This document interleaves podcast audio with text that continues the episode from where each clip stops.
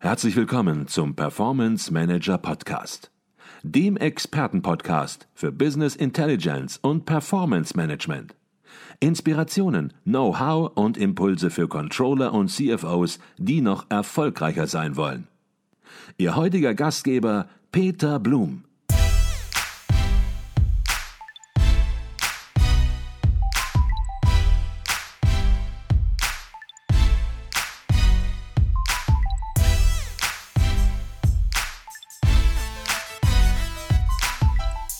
Herzlich willkommen im Performance Manager Podcast. Mein Name ist Peter Blum.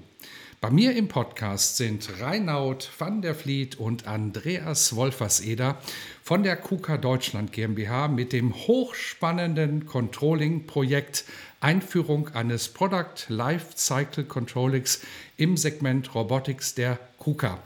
Dieses Projekt hat es bis in die letzte Runde des ICV Controlling Excellence Award 2021 geschafft und gehört damit zu den erfolgreichsten Controlling-Projekten, die der ICV-Jury in diesem Jahr vorgelegt wurden. Wir wollen im Podcast intensiv über das Projekt sprechen, doch zunächst einmal herzlich willkommen im Podcast Reinaud van der Vliet und Andreas Wolferseder. Herzlichen Dank für die Einladung. Freut mich sehr, ähm, im Podcast mit dabei zu sein. Mein Name ist Reinhard van der Vliet. Äh, ich bin seit über 20 Jahren Controlling und äh, freue mich jetzt sehr, äh, diese Würdigung vom ICV zu erleben. Ich freue mich auch, dass Sie dabei sind. Dann auch vielleicht noch Sie kurz, Herr Wolferseder, dass Sie sich auch kurz vorstellen. Genau, ich kann mich ähm, Herrn Reinhard van der Vliet nur anschließen. Vielen Dank für die Teilnahme an dem Podcast und für die Ehre, die uns zuteil wurde. Ähm, ich bin seit äh, 2014 bei der KUKA, ähm, zuerst in, im Informationsmanagement der Entwicklung und habe dann gewechselt in 2019 ins Produktportfolio Controlling. Wunderbar. Und wenn es um die besten Projekte der Controller-Community geht, dann darf einer natürlich nicht fehlen. Natürlich auch wieder bei uns im Podcast Professor Dr.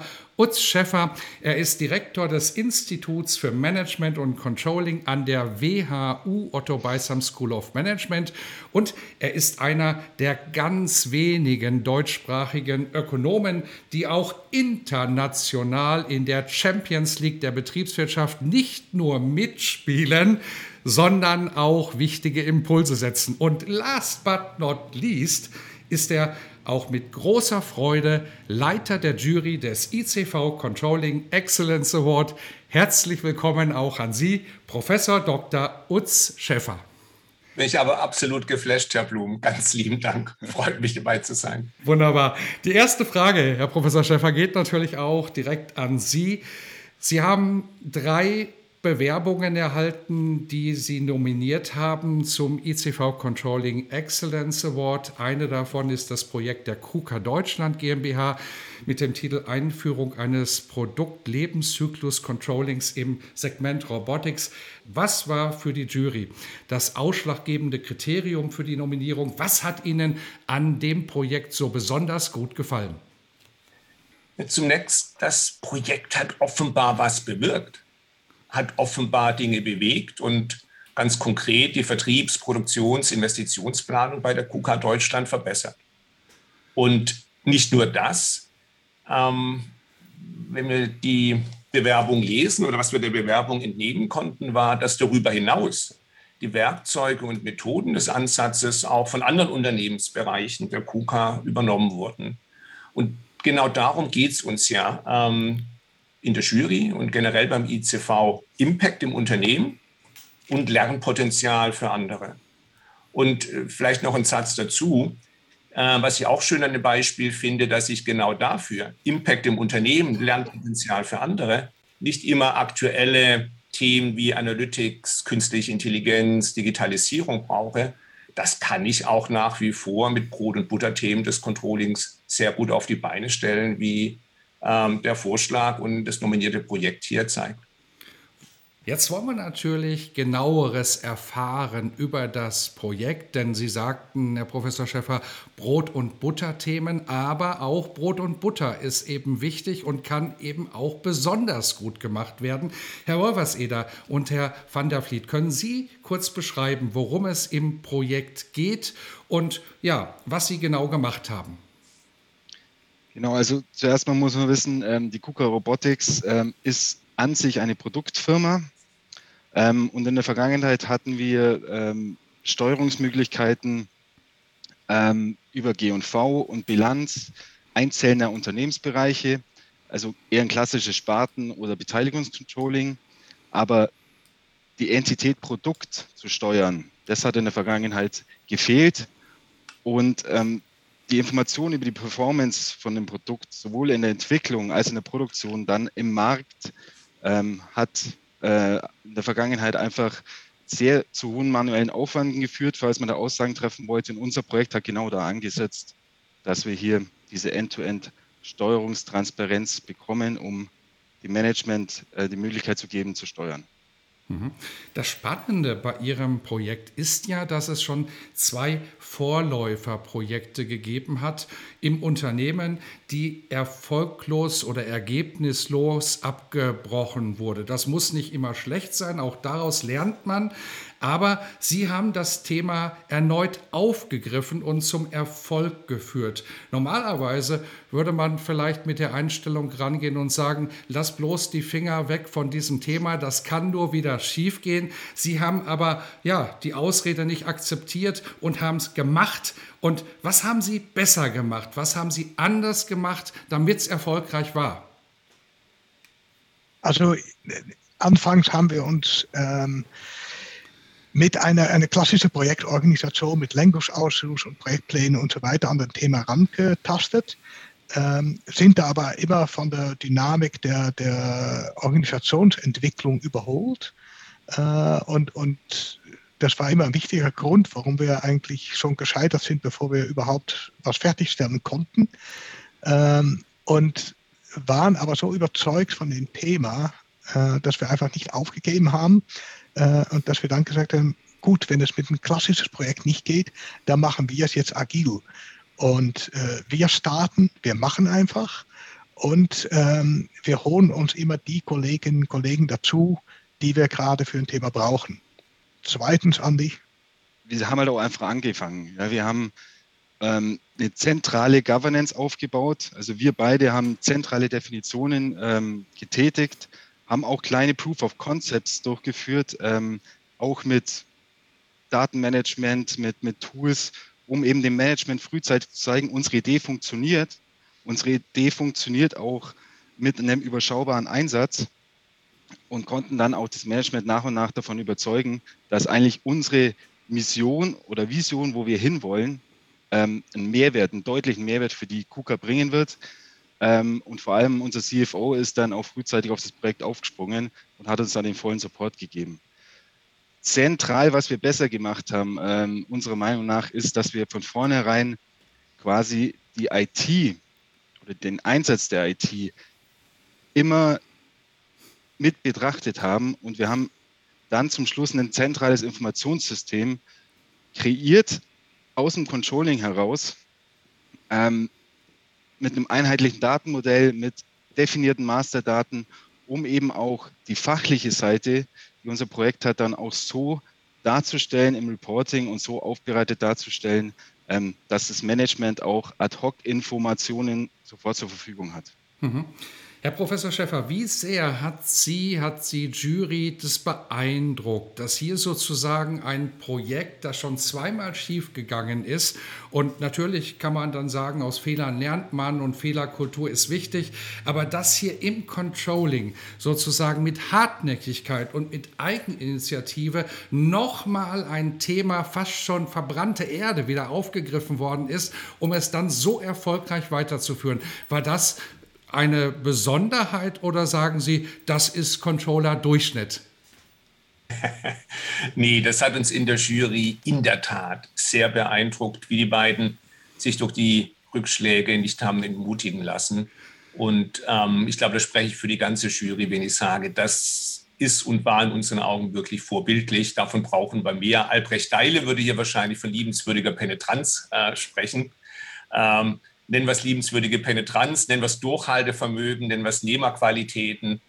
Äh, aber in diesen Zeiten des Umbruchs und der Veränderung und in denen sind wir und ich persönlich bin der Überzeugung, dass wir noch viel, viel stärker in diese Zeiten hineingehen, ist es genau das, was wir brauchen. Ne? Da kann man einen schönen Begriff drüber packen, Resilienz, Agilität, man kann den Begriff auch weglassen, aber genau dieses Ärmel hochkrempeln, machen, nicht entmutigen lassen, diesen Mindset, ne? diese Kultur, genau die ist es, die wir am Ende des Tages brauchen. Und das ist ja auch genau das, was Sie propagieren, wofür Sie stehen an der WHU, für Agilität, für agile Projekte, für eine neue Fehlerkultur, Fehler zulassen, einfach mal etwas probieren, abseits vom traditionellen Controller-Mindset möglicherweise auch agieren. Und wenn man dann Erfolg hat, dann sagen alle hinterher, Herr Wolferseder und Herr van der Vliet, Mensch, war klar, war ein normaler Job, den die da gemacht haben. Aber so ist es ja meistens nicht. Sie hatten sicherlich auch mit Herausforderungen zu kämpfen in Ihrem Projekt und so einfach ging das bestimmt nicht an jeder Stelle. Was waren so die wesentlichen Herausforderungen? Also die wesentlichen Herausforderungen waren zum einen, ähm, wie ich vorher schon gesagt habe, die, die, die grundlegenden Definitionen zu treffen. Also was ist eigentlich ein Produkt bei der KUKA? Jedem ist klar, wir sind eine Produktcompany, aber eine Definition über alle funktionalen Bereiche hinweg, was ist unser Produkt und was gehört gemanagt, das war die erste Herausforderung. Da haben wir die Definition getroffen. Wir haben diese Definition dann auch propagiert, wir haben sie argumentiert. War dann auch nicht immer ganz einfach, aber äh, da sind wir durchgegangen. Und wir haben eigentlich so eine Art Mindset-Change bei der KUKA eingeleitet, das muss man wirklich so sagen. Man muss sich vorstellen, unser Produktportfolio ist relativ komplex. Der Kunde sieht das komplette Robotersystem als das Produkt. Die Operations, also die Produktion, sieht Konfigurationen als ihre Produkte. Die RD hat ihre Projekte und denkt eher in Projekten. Aber einen durchgängigen Prozess, End-to-End, -End, was ist eigentlich das Produkt? Diese Definition haben wir getroffen. Wir haben sie propagiert, vor allem auch in der Controlling-Organisation. Ähm, haben wir da sehr harte Diskussionen geführt, sind dann aber schlussendlich zu einem Common Sense gekommen, okay, die Definition können alle mitgehen. Und ähm, das war die erste Herausforderung, also wirklich diesen Mindset-Change komplett über alle Funktionen herzustellen. Und die zweite Herausforderung, große Herausforderung war Stichwort digitale Transformation. Ähm, in der Vergangenheit war es ja oft so, dass fachliche Projekte mit einem fachlichen Ziel durchgeführt worden, aber man sich eigentlich keine wirklichen Gedanken darüber gemacht hat, wie können dieses Informationsmanagement skaliert werden. Und wir haben von vornherein, äh, wie vorher schon kurz angesprochen, aus unserem kleinen Team heraus die Daten modelliert, die Masterdaten festgezurrt. Wir nutzen Datenbankserver abseits von Excel, ähm, um eben die Basis zu haben, diese Prozesse, die wir generieren, diese Ideen, die wir generieren, die wir implementiert haben, auch mit einem Informationssystem zu stützen, um die größtmögliche Effizienz in der Informationsversorgung für das Management sicherzustellen. Ähm, und zwar end-to-end. -end. Das heißt, wir haben mit unterschiedlichen Systemen zu tun. Wir haben mit, mit dem Projektmanagement der RD zu tun. Wir haben mit dem Produktions- und Logistikmanagement zu tun. Wir haben mit dem Sales, äh, SAP, ERP-Management zu tun. Wir haben eine Ebene gefunden, wo alle Bewegungsdaten für das Produkt, wie wir das definiert haben, zusammengeführt werden können und auch dementsprechend dann aufbereitet werden können für ein aussagekräftiges Reporting. Reden wir noch mal ein bisschen über den konkreten Nutzen, den konkreten Wertbeitrag Ihres Projektes aus dem Controlling oder fürs Unternehmen besser gesagt. Denn der wurde ja erkannt und daher wurde ja auch die Projektidee in anderen Unternehmensbereichen, in anderen Segmenten dann entsprechend auch übernommen und ausgerollt. Wenn Sie das noch mal so ein bisschen versuchen auf den Punkt zu bringen, was ist der konkrete Wertbeitrag, was ist jetzt besser und welches Weiterentwicklungspotenzial sehen Sie für KUKA? Also der, größte Nutzen liegt wirklich in diese, diese ganzheitliche Transparenz äh, über den kompletten Lebenszyklus äh, unserer Produkte. Also äh, wir fangen wirklich äh, mit dem Entscheidungsprozess an, welche Themen steuern wir überhaupt in der Entwicklung ein, welche fangen wir an? Und es geht durch bis zur Abkündigung einzelner Produkte am Markt. Und das, das haben wir in ein einheitlicher Sicht, ein einheitlicher Prozess zusammengefasst. Und dadurch ähm, haben wir ja wirklich ein, eine Transparenz generiert und natürlich eine sehr große äh, Abstimmung mit, mit anderen Prozessen, Planung, strategische Planung und so weiter. Ähm, wir haben das angefangen im Segment Robotics in Europa und äh, sehen, dass die, die anderen Business-Segmente der, der KUKA-Gruppe ähm, mitkriegen, was wir da tun, bei sowas wie eine Entwicklungsroadmap, das ist, wird weltweit präsentiert. Und die springen jetzt auf den Zug auf und sagen, Mensch, das ist gut, das wollen wir auch. Und ähm, die, ja, das ist einfach, wir, wir zeigen den Nutzen und die anderen wollen das mitnutzen. Jetzt sagte der Utz Schäffer ganz zu Beginn des Podcasts, es ist ein Brot- und Butterprojekt und das meint er natürlich absolut wertschätzend. Aber auf der anderen Seite, wenn es denn so ein Basisprojekt ist im Controlling, dann fragt man sich natürlich irgendwann, Mensch, kann ich das überhaupt vorlegen? Ist das wirklich so etwas Besonderes, dass man das für einen so renommierten Preis vorschlagen kann? Und viele andere fragen sich das auch, viele andere Controlling-Teams, viele andere Unternehmen. Wann gab es so einen Schlüsselmoment möglicherweise bei Ihnen, wo Sie gesagt haben, Mensch, das machen wir jetzt? Also das war schon in 2019, äh, wo, wir, wo wir ein gemeinsames Meeting hatten mit, äh, mit ähm, unseren, unseren Segmentmanagement und RD und Produktion und auf Basis äh, bereits von uns vor, äh, gesammelte Zahlen und Daten und Business Cases eine, ein strategischer Bereich komplett neu ausgerichtet wurde. Ähm, und ähm, das, das war mit einer ähm, Unterfütterung von Daten und Fakten, die wir bis dahin nicht gekannt haben. Und das wäre der Moment, wo wir gedacht haben, okay, das, was wir tun, bringt echt einen großen Mehrwert, es funktioniert äh, und ähm, das könnte ja mustergültig sein, auch für die ICV. Haben aber allerdings auch gesehen, dass wir damals noch zu sehr am Anfang waren, äh, wollten uns schon bewerben und haben das dann in letzter Sekunde uns anders überlegt und das erst jetzt eingebracht. Und da wir jetzt nominiert sind, war das vermutlich die richtige Entscheidung. Das war die goldrichtige Entscheidung, denn im Grunde genommen kann man sicherlich sagen, und das wird der Utscheffer auch bestätigen, alle Projekte, die nominiert sind, sind mal ganz salopp gesagt ICV Controlling Excellence. Aber nur einer kann den Award bekommen. Und ja, schauen wir noch ein bisschen in die Glaskugel, Herr Professor Schäffer.